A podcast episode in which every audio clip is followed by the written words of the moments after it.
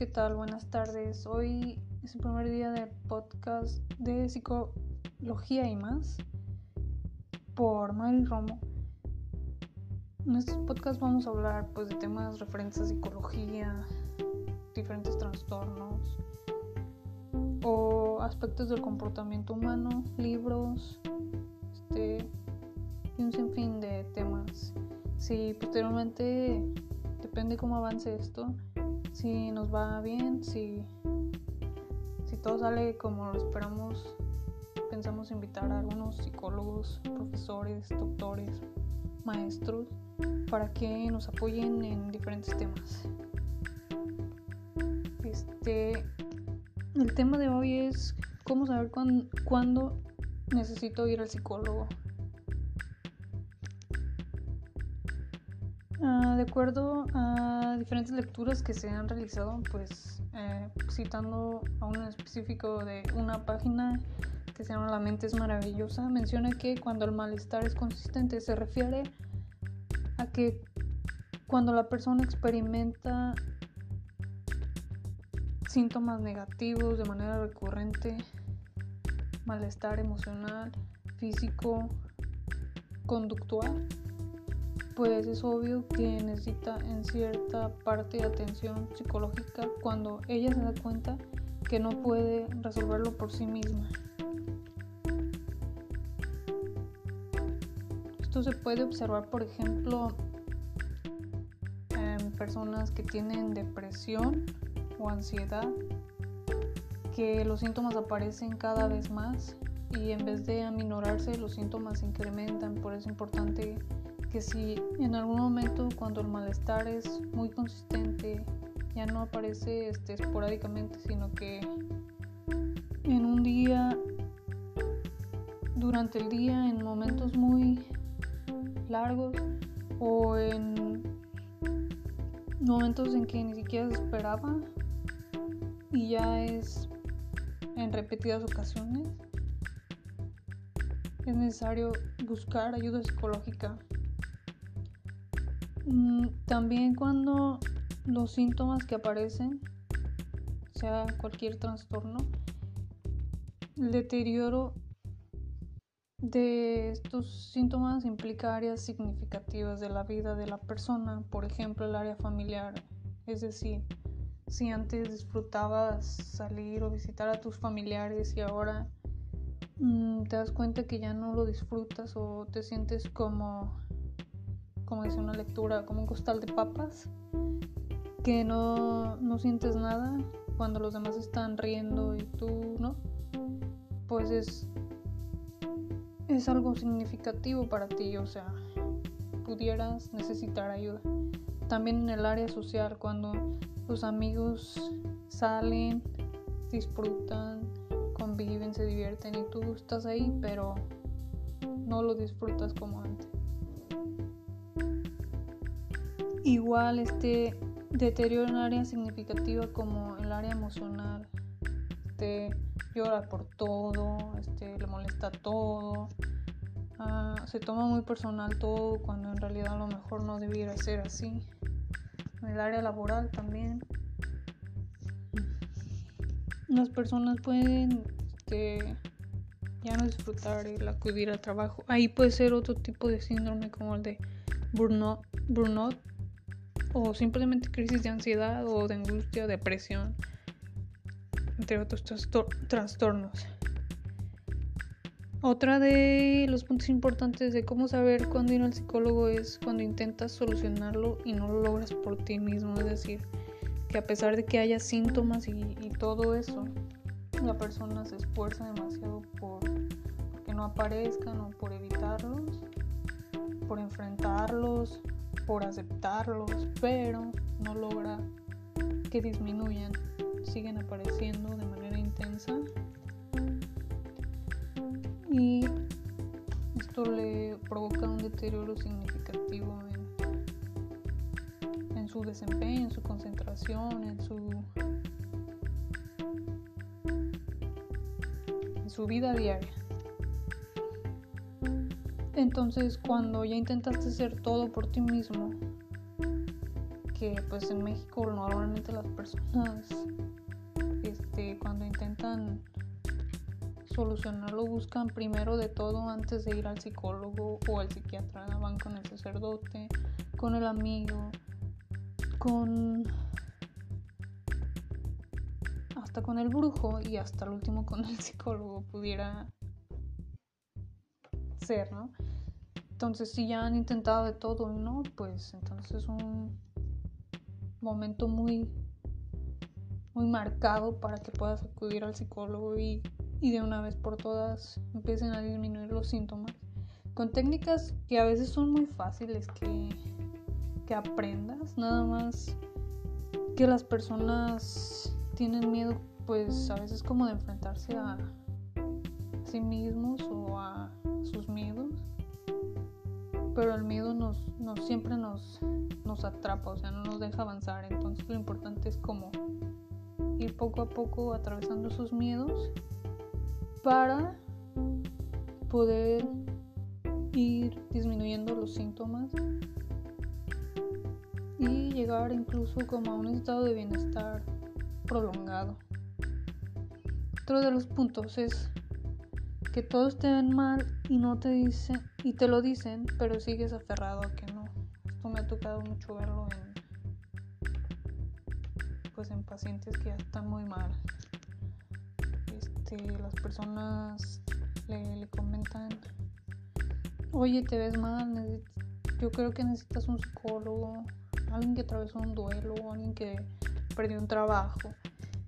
Y la persona lo niega y dice, estoy bien, estoy bien y su punto de escape puede ser el alcohol, las drogas, que, que aparentemente les ayuda a solucionar el problema de manera rápida, pero lo que realmente sucede es que están acarreando otro problema, que es ahora no tienes trabajo o perdiste a alguien o te pasó tal cosa. Más aparte, ahora eres adicto a tal sustancia o necesitas marihuana ahora para sentirte bien cuando pudiste haber evitado todo eso acudiendo a terapia, trabajando en ti y aceptando poco a poco las cosas, ¿no? Pero siempre buscamos la alternativa más fácil. Otra página que se llama Alcea Psicología Psicoterapia menciona que es importante ir a, al psicólogo cuando atraviesas una crisis personal. Eh, cuando se te acaban los recursos para afrontar alguna crisis como una ruptura, divorcios, infidelidades, crisis laborales, la muerte, porque se desbordan y aparece, desbordan los sentimientos y aparece una gran sensación de descontrol sobre lo que sucede. Mm, algunas personas pueden fácilmente atravesar estos estas crisis personales, pero otras no. Depende de cómo haya sido el desarrollo de cada persona, depende de las habilidades, herramientas le decimos nosotros a las capacidades que tiene cada persona o que ha aprendido cada persona para poder enfrentarse a, diferentes situaciones. Por ejemplo, un niño tímido que no habla con nadie no tiene la habilidad de comunicación asertiva que pudiera ayudar, ayudarle en cierto momento un niño que tiene comunicación asertiva es más positivo al decir las cosas como las piensa y cómo siente y qué es lo que cree. Y un niño tímido, pues al no tener esa herramienta, no puede expresarse. Y eso a la larga le va a traer problemas. Entonces, como en este ejemplo, las personas tienen habilidades, ya de comunicación, de socialización, de afrontamiento de problemas, de solución de problemas, de autocontrol, y otras personas no. Entonces, cuando se atraviesa una crisis personal, las personas que tienen esas habilidades que le ayudarán a atravesar esa crisis, pues no necesitan ir a terapia. Pero las personas que no tienen ciertas habilidades pueden ir a terapia y poco a poco ir aprendiendo habilidades que le ayuden a solucionar sus problemas cuando se vuelvan a presentar o cuando lo requiera en algún momento de su vida. Otro de los puntos que menciona esta página de psicología y psicoterapia es cuando el malestar y las emociones desagradables invaden tu día a día, que es más o menos como es igual al mismo primer punto que hablamos de cuando el malestar es consistente. O sea que el malestar persiste en el día a día. Y cuando esto sucede, las personas pues pues obviamente van a, a experimentar sensaciones negativas o pensamientos negativos también, sensaciones de apatía, desánimo, insatisfacción o vacío, sin poder disfrutar lo que tienen, miedos irracionales, cambios de humor, irritables, culpabilidad, avergonzados, sentir esas emociones negativas. También si te sientes solo, pues es necesario acudir a terapia porque la soledad es una fuente de gran sufrimiento. Mm, porque el ser humano necesita de otro para sentirse bien, de su apoyo y compañía. De hecho, cuando las personas acuden a terapia, algo de los principales motivos que el psicólogo, bueno, de los principales puntos que el psicólogo debemos averiguar en el paciente son las redes de apoyo, o sea, quién de su familia se preocupa por él y quién le importa a él, porque en casos cuando una persona, casos, casos difíciles o graves, cuando una persona se quiere suicidar, que ha tenido ideación o pensamientos, es necesario identificar las redes de apoyo, o sea, quién le importa a esta persona para que esta persona que le importa sea un motivo para que se quede en la vida y no cometa el, acto del suicidio. Otro punto para el cual es importante acudir a terapia de, es que tus pensamientos te agobian o limitan. Tener pensamientos negativos, obsesivos, circulares o catastróficos puede ser un buen momento para ir al psicólogo, es decir, cuando todo lo ves negro esto le llamamos pensamiento dicotómico, o bien o mal, y casi todo lo que hacemos que creemos que está mal. Este también se le puede decir pensamiento de pollo rostizado, cuando siempre aparece un pensamiento y da vueltas y da vueltas y da vueltas. Y todo el día piensan en eso. Es una, puede ser una obsesión. Cuando se presenta esto es importantísimo acudir a terapia porque puede existir Mm, bueno, lo que normalmente yo aplico ahí es reestructuración cognitiva, que es una técnica que ayuda a identificar los pensamientos negativos y cambiarlos por otros más positivos. Con un, se procede mediante un conjunto de pasos que se le explican al paciente y se le van enseñando poco a poco para que logre él identificar sus pensamientos cuando van a aparecer y los logre cambiar y al momento de cambiarlos automáticamente cambia su comportamiento. Que también hay investigaciones que mencionan que cambiar el comportamiento es igual de benéfico para dejar como, en este caso, la depresión con la activación conductual. Otro punto que menciona esta página de psicología y psicoterapia es cuando no consiguen hacer lo que se proponen o tienen conductas perjudiciales. Es cuando no somos capaces de regular nuestras conductas. Este, cuando hacemos o tenemos hábitos que nos hacen daño, como adicciones, peleas, malos hábitos, y que no consigue la persona por sí misma dejarla de hacer y al hacerlas pues se hace más daño y daña a las personas que están a su lado. Algo muy importante aquí importante aquí, las personas que hacen eso normalmente no se dan cuenta de que necesitan ir a terapia y es como el punto 3 que les mencioné anteriormente, que todos te ven mal y te lo dicen, pero sigues aferrado a que no.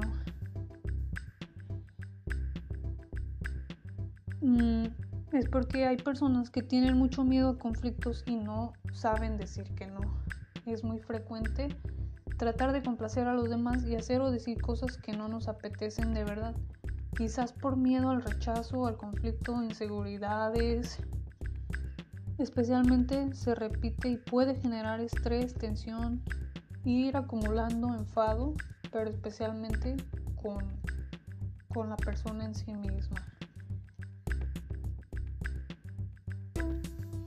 Ah, también te sientes inseguro y con baja autoestima. Este era más bien ahí me equivoqué. Lo anterior que mencioné de, de, no saber decir que no, de tratar de encajar en lugares, hacer cosas que, que no quieres, pero por quedar bien con los demás, es la inseguridad y la baja autoestima.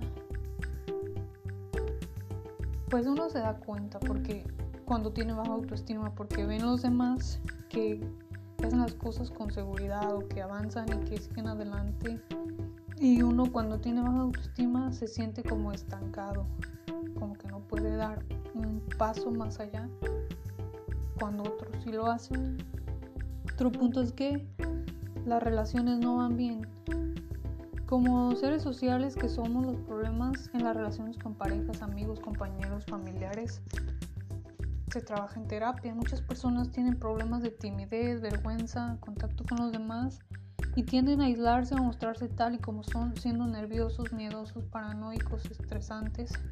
También es frecuente que las relaciones de pareja no funcionen y eso genere mucho sufrimiento. Cuando se consiguen a parejas que siempre les hacen daño y luego dicen, no, es que en el amor no me va bien, pero realmente habrá que investigar o trabajar en terapia qué tipo de patrón, patrón es como un conjunto de comportamientos, se está repitiendo en ti para que atraigas a ese tipo de personas o por qué eliges a ese tipo de personas. Y eso se necesita trabajar en terapia.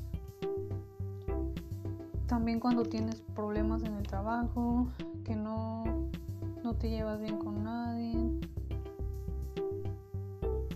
o que te sientes desmotivada, perdida, estresada en el trabajo. También cuando estás estresado y tu cuerpo te lo habla, eso es como las somatizaciones. Cuando estamos estresados o en malestar, nuestro cuerpo suele sufrir las consecuencias. Una vez descartadas las causas médicas, o sea, cuando no hay ningún daño médico, este, no hicimos estudios porque nos duele el pecho y no hay nada, nada médico ahí. Entonces ya está nuestro cuerpo somatizando, que significa como un dolor es un dolor crónico que aparece por un estado de estrés excesivo. Y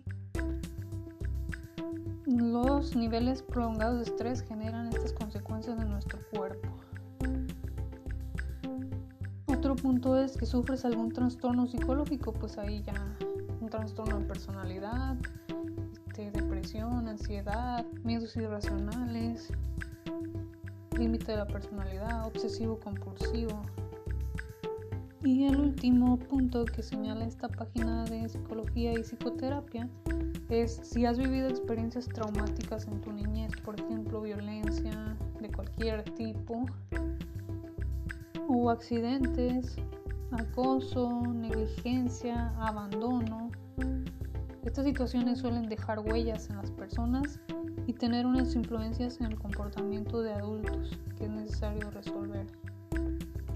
Por eso es importante la atención psicológica. Y como les decía, este, pues, ¿para qué primero ir con el brujo, con el, con el sacerdote? Sí, pues con el médico está bien, ¿verdad? Porque a veces no, no sabemos, no conocemos. Pero cuando tenemos un problema, lo mejor es como aceptarlo y ver qué podemos hacer con él, ¿no? Cómo lo podemos enfrentar o cómo lo podemos trabajar para, pues, para aceptarlo. Eso es todo por hoy, no sé. Espero les haya gustado. Si alguien quiere que hablemos de un tema en específico dentro de la psicología, pueden mandarme un mensaje a Facebook Mari Romo o Instagram arroba mdjree Mari Romo. Eso es todo amigos, gracias por escucharme. Hasta la próxima. Que tengan lindo día.